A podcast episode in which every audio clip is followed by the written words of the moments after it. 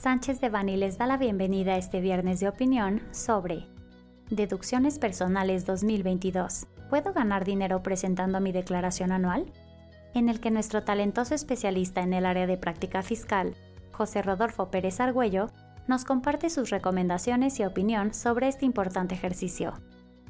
Les recordamos que este material representa una opinión, por lo que no puede ser considerado como una asesoría legal. Para más información, favor de contactar a nuestros abogados de manera directa.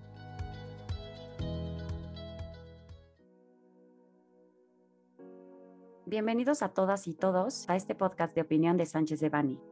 Hola Pepe, ¿cómo estás? Muy bien, Maribel, ¿tú qué tal? ¿Cómo estás? Muy bien, muy emocionada porque hoy nos vas a platicar acerca de cómo podemos ganar dinero presentando nuestra declaración anual. Creo que es un tema súper interesante y lo principal es saber a quién va dirigido este episodio. Sí, claro. Mira, esto en general va dirigido a, a los trabajadores que viven en México, a los contadores, a los corredores de seguros médicos y de planes personales para el retiro y en general para cualquier persona que vive en México y que paga el impuesto sobre la renta en México. Ok, ¿y por qué nos conviene escuchar este podcast? Lo que pasa es que nosotros que, vivimos en México tenemos que pagar impuestos por simplemente vivir en México y para que pues, los servicios de luz, de agua, los pueda proveer el Estado. Entonces, pues como todo el mundo tiene que pagar impuestos, hay ciertas cosas que nos ayudan a reducir este, este impuesto a pagar, que son para los individuos, para las personas, se les llaman deducciones personales. Entonces, prácticamente cómo funciona el cálculo del impuesto es tú informas o declaras tus ingresos y sobre eso, sobre esos ingresos se aplican ciertas tasas y sobre eso pagas impuestos. Sin embargo, lo que nos ayudan las deducciones personales, y creo que es aquí el, tema de interés de todos, es a estos ingresos les puede restar las deducciones personales. Entonces, lo que va a pasar es el monto sobre el cual se calcula el impuesto se va a reducir. Y esto pues nos ayuda porque entre menos sea tu monto, menos impuesto pagas. Entonces, aquí también es, algo interesante porque muchas veces la mecánica de cómo se pagan los impuestos, muchas veces ya, ya anticipaste este pago. Entonces, ya sea que, que trabajas para una empresa, la empresa normalmente para la que trabajas ya retiene tus impuestos, los adelanta y entonces, pues tú ya pagaste este impuesto y, al usar estas deducciones personales, te permite que, que, ahora sí que el SAT, en vez de que te cobre, te regrese dinero. Entonces creo que es algo que, es de interés para todos. Nosotros, por ejemplo, asesoramos muchas veces a gente que invierte o a expatriados y si bien esto no es el, grueso de, de, para qué los asesoramos, muchas veces como la cereza del pastel, ¿no? Así de que, oye, pues, ¿sabes qué? Pagué un chorro de lana, pero mínimo me regresaron tanto siento que es, es algo que a mucha gente le causa felicidad, ¿no? Es como, no sé, como si te encuentras un billete en la calle, ¿no? O sea, te lo regresan, es algo que, que a mí se me hace bien padre para, para muchos clientes. También cuando llegan nuevos clientes, muchas veces llegan al final del año y les platicamos de, esto, de estas deducciones personales y dicen, oye, ¿puedo deducirlo? Y estas deducciones personales, pues la verdad es que tienen varios requisitos. Entonces, muchas veces, aunque hayas realizado un gasto que sea considerado como una deducción personal, muchas veces lo que pasa es que no cumpliste con los requisitos, te compraste unos lentes para ver mejor y es una deducción personal ese gasto, no lo puedes deducir porque no lo pagaste, porque no pediste la factura o porque no pagaste a través de transferencia. Entonces, digo, nosotros algo que, que siempre decimos en la firma es la mejor planeación es la preparación y la prevención. Entonces, en este tipo de cosas, pues sí es bueno entender los requisitos, saberlos, saber cuáles son las deducciones y saber qué puedes aplicar para ver si el SAT te puede regresar dinero o no. Ok, Pepe, ¿y nos podrías explicar puntualmente qué es una deducción personal? Sí, básicamente una deducción personal son gastos que puedes usar para reducir tus impuestos, porque como funciona la fórmula de oro es, tú tienes ingresos por los que tienes que pagar impuestos y a estos les puedes restar tus deducciones personales. Y sobre el resultado de, esta fórmula, sobre esto, se calculan los impuestos. Entonces, la deducción son deducciones que pueden hacer los individuos, o sea, las personas como tú y como yo, no, no las empresas, pero los individuos, para reducir esta carga fiscal. Y hablas de saldos a favor, de devoluciones de impuestos. ¿Cómo nos pega numéricamente? Qué buena pregunta.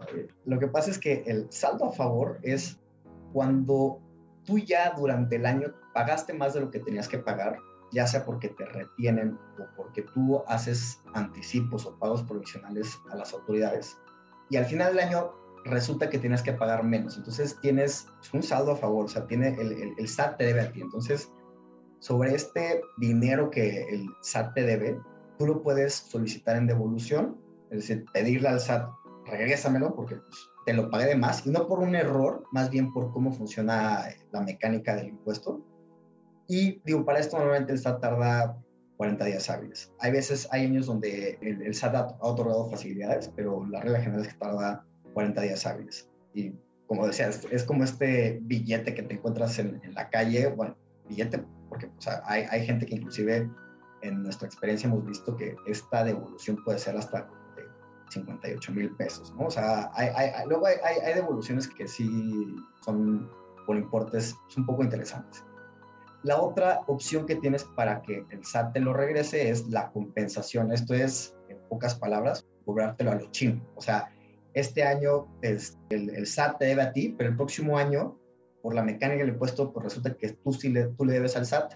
Entonces tú puedes decirle al SAT, bueno, no te pago, tú me debes esto, entonces te pago con esta, con esta cuenta por cobrar que tengo contigo y ya si hay diferencias, pues tú las pagas o tienes ese atributo fiscal pendiente por cobrar, ¿no? esta compensación nada más se puede hacer por el mismo tipo de impuestos. Y supongamos que, no sé, una persona trabaja en una empresa, en el área de RH o lo que sea, y gana mensualmente 20 mil pesos. Si tú ves tu CFDI de nómina, lo que va a pasar es que mes con mes te van a decir, oye, ganas 20 mil pesos, pero te descuento 3 mil pesos de, impuestos sobre la renta. Entonces, ese, ese descuento es el anticipo. Al final del año, tú ganas 240 mil pesos. Y cómo funciona la mecánica del impuesto sobre la renta es, está hecha para que el patrón le retenga casi exactamente lo que se tiene que pagar de impuesto. Entonces, normalmente los trabajadores, pues no pagamos impuestos al final del año si no tenemos deducciones personales. Pero supongamos que en este mismo ejemplo, esta persona de nuestros amigos de RH de Sánchez de dicen, ¿sabes qué? Escuché el podcast y yo tengo gastos de, mis lentes, gastos de mi psicólogo, estoy pagando por, por la escuela de mis hijos, tengo un plan para el retiro y tengo un seguro de gastos médicos mayores. Entonces, en este ejemplo, esta persona tiene un seguro de gastos médicos que paga 20 mil pesos al año, de unos lentes que le costaron 2.500 pesos, este, pagos a su psicóloga X o Y Z, pero al final del, del año hizo deducciones personales o gastos de 115 mil pesos. Entonces, de estos 240 mil pesos, tiene 115 mil pesos a los que le restas. Y lo que pasa es que sobre este número, o sea, sobre el resultado de restarle a 240 mil pesos, 115 mil pesos, la base sobre lo cual te calculan los impuestos es menor, pero el patrón ya te retuvo. Entonces, tú le pagaste al SAT 34 mil pesos de impuesto, pero tú realmente tenías que pagar 11 mil pesos. Entonces el SAT debe a ti 23 mil pesos.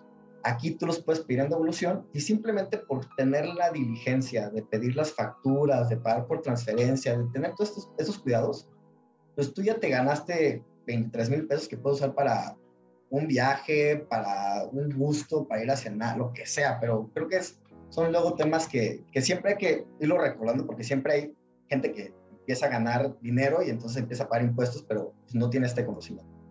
Y justo nos mencionabas algunos ejemplos, ¿no? Lo de los lentes, doctores, psicólogo. ¿Nos puedes dar otros ejemplos de deducciones personales?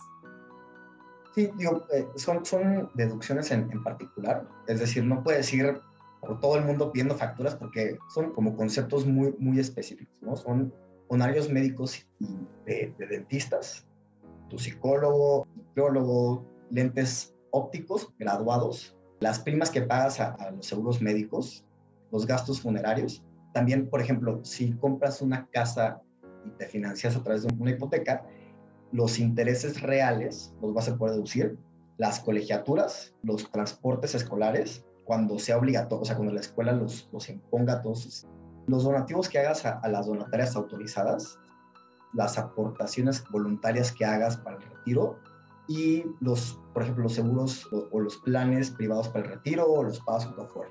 estos prácticamente son todos y cada uno tiene como ciertas reglas particulares. Yo podría decirte como regla general, siempre intenta pagar por un medio financiero, ya sea transferencia, tarjeta.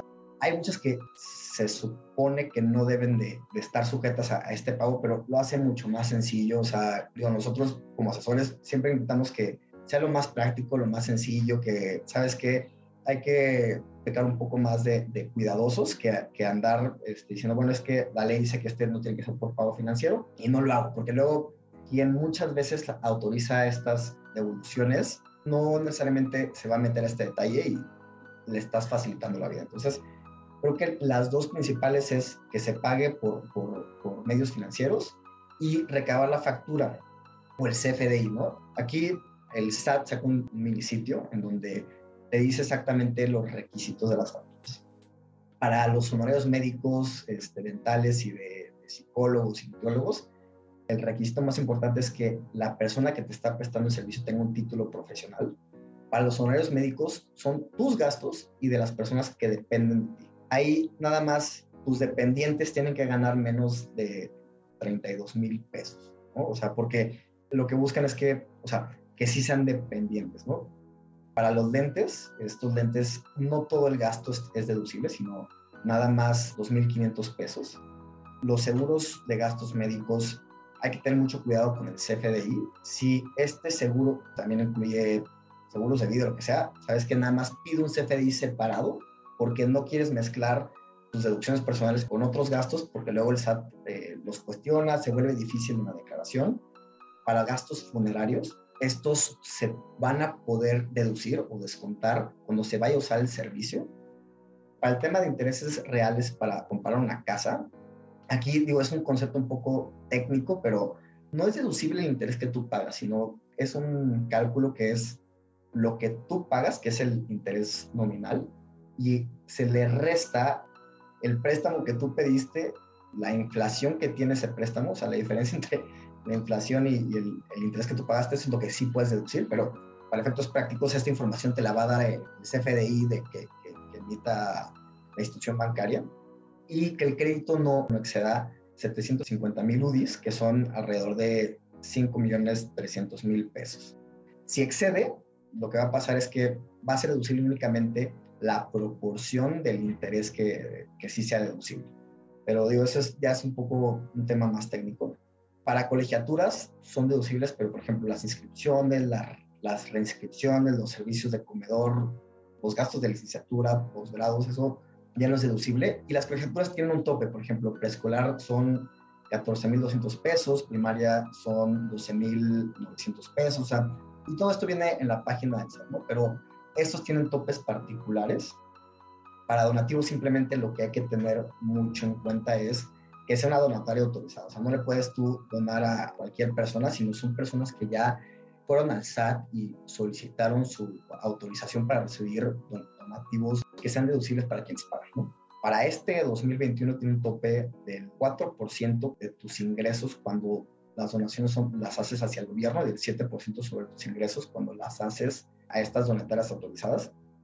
Para 2022 esto ya cambia y se, se, se va al tope general y las aportaciones voluntarias también es, esas hay que cuidar formalidades de CPDI, etcétera. Y luego para los planes privados para el retiro, esto digo, este, también hay como ciertas formalidades este, muy particulares. Pero lo interesante de esto es que es un estímulo fiscal que no sigue el mismo tope que el resto, ¿no? O sea, la regla general para las deducciones personales es que, por ejemplo, la suma de, de todos tus gastos vas a poder deducir hasta 163.467 pesos, que son cinco salarios mínimos al año. Pero, o sea, ese es como tu tope y es tu regla general. Para estos planes privados de retiro, estos tienen un tope independiente que es 152 mil pesos. Justo eso te iba a preguntar cuando comentaste la deducción arriba de 50 mil pesos. ¿Cuál era ese tope? Entonces son 163 mil pesos. Sí, sí, sí, sí. O sea, es decir, en el ejemplo de, esta persona que, que, dimos, las deducciones generales, o, salvo que alguna tengan un tope particular, pero la suma de todas no puede superar 163.467 pesos. Okay. Este, no por ser como tan específico el número, pero son cinco salarios mínimos este, anualizados. Digo, aquí muchas veces como también una recomendación que hacemos es hacer un análisis de, de todos tus gastos y pues en una de esas darle preferencia a ciertos gastos, ¿no? O sea, hay gente que, que su seguro de gastos médicos es, es, muy fuerte y entonces, oye, cuida mucho esta, ¿no? Que es como tu, tu deducción de oro, ¿no? Tu, la deducción que más tienes que cuidar. Pero creo que ese es como el, el, punto, ¿no? O sea, unas tienen un tope y la, los planes privados preventivos tienen un tope separado. Oye, Pepe, y con toda esta información, ¿tú crees que necesite un contador? Normalmente necesitas un contador dependiendo tus actividades.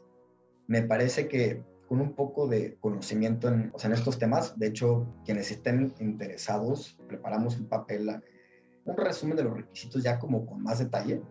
Si me mandan un correo a jperez.sanchezdevani.com, yo les mando este resumen con todos los puntos pero simplemente yo creo que con esto, o sea, con esta guía y un poco más entrar a detalle con ciertos puntos, yo creo que si eres un empleado, es posible que no necesites un contador.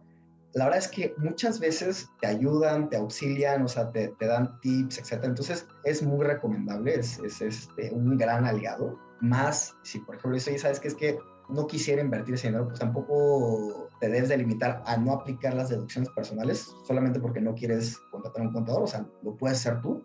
Obviamente, la recomendación es asesorarte con un experto en, impuestos, con un contador.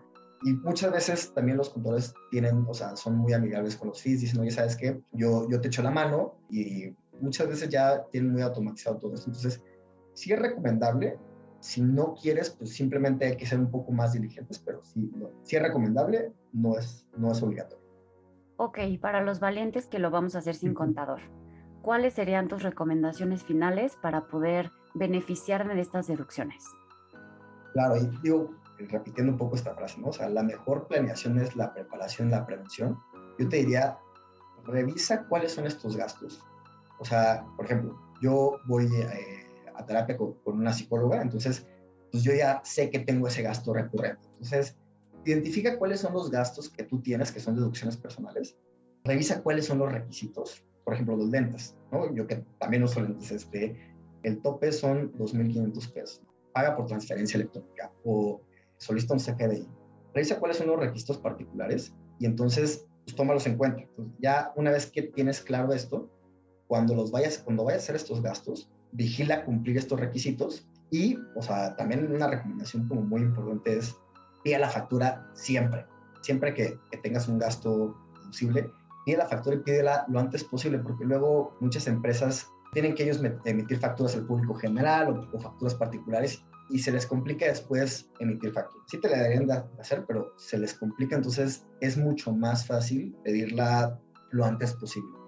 Y paga por, a través de un medio financiero, o sea, por transferencia, cheque, tarjeta de crédito, o sea, creo que esa es la recomendación. Y hay gente muy organizada, entonces una de dos, o pides todas las facturas y al final del año ves cuáles tienes, o organízalas tú, y identifique estos gastos, etcétera, y tenlas identificadas para que cuando presentes tu declaración anual, normalmente la misma, el mismo aplicativo del SAT o la misma declaración anual del SAT ya te las incluye, pero si no te las incluye, para que las incluyas manualmente. Entonces, creo que con eso los individuos, eh, ya el día que no son eh, fiscalistas, creo que esos serían como los cuatro puntos que yo diría, o sea, que te tienes que llevar, ya sea que contrates un contador o no, pero creo que esto es información que puede ser relevante, útil y que, que te pueden ayudar a obtener tu solicitud de evolución o pagar menos impuestos si es que hay un impuesto a cargo. Está súper interesante, Pepe. Muchísimas gracias por este valioso resumen. Muchas gracias a ti, gracias por tiempo, por las preguntas muy interesantes. Yo creo que algo que nos podemos llevar es, pues hay que perder el miedo a esto. La verdad es que el SAT se ha esmerado mucho en, informar, en dar asesoría, inclusive muchas veces emiten, no recuerdo si todavía no he regresado para este año, pero muchas veces se emite un este, manual muy sencillo de cómo cumplir con las obligaciones. Entonces, yo diría informarse, la verdad es que presentar la declaración es obligación de todos. Y bueno, si puedes obtener algo de, dinero de regreso, este, pues está muy bien. A todos los que nos escuchan, pues muchas gracias por acompañarnos y estamos a sus órdenes para cualquier cosa.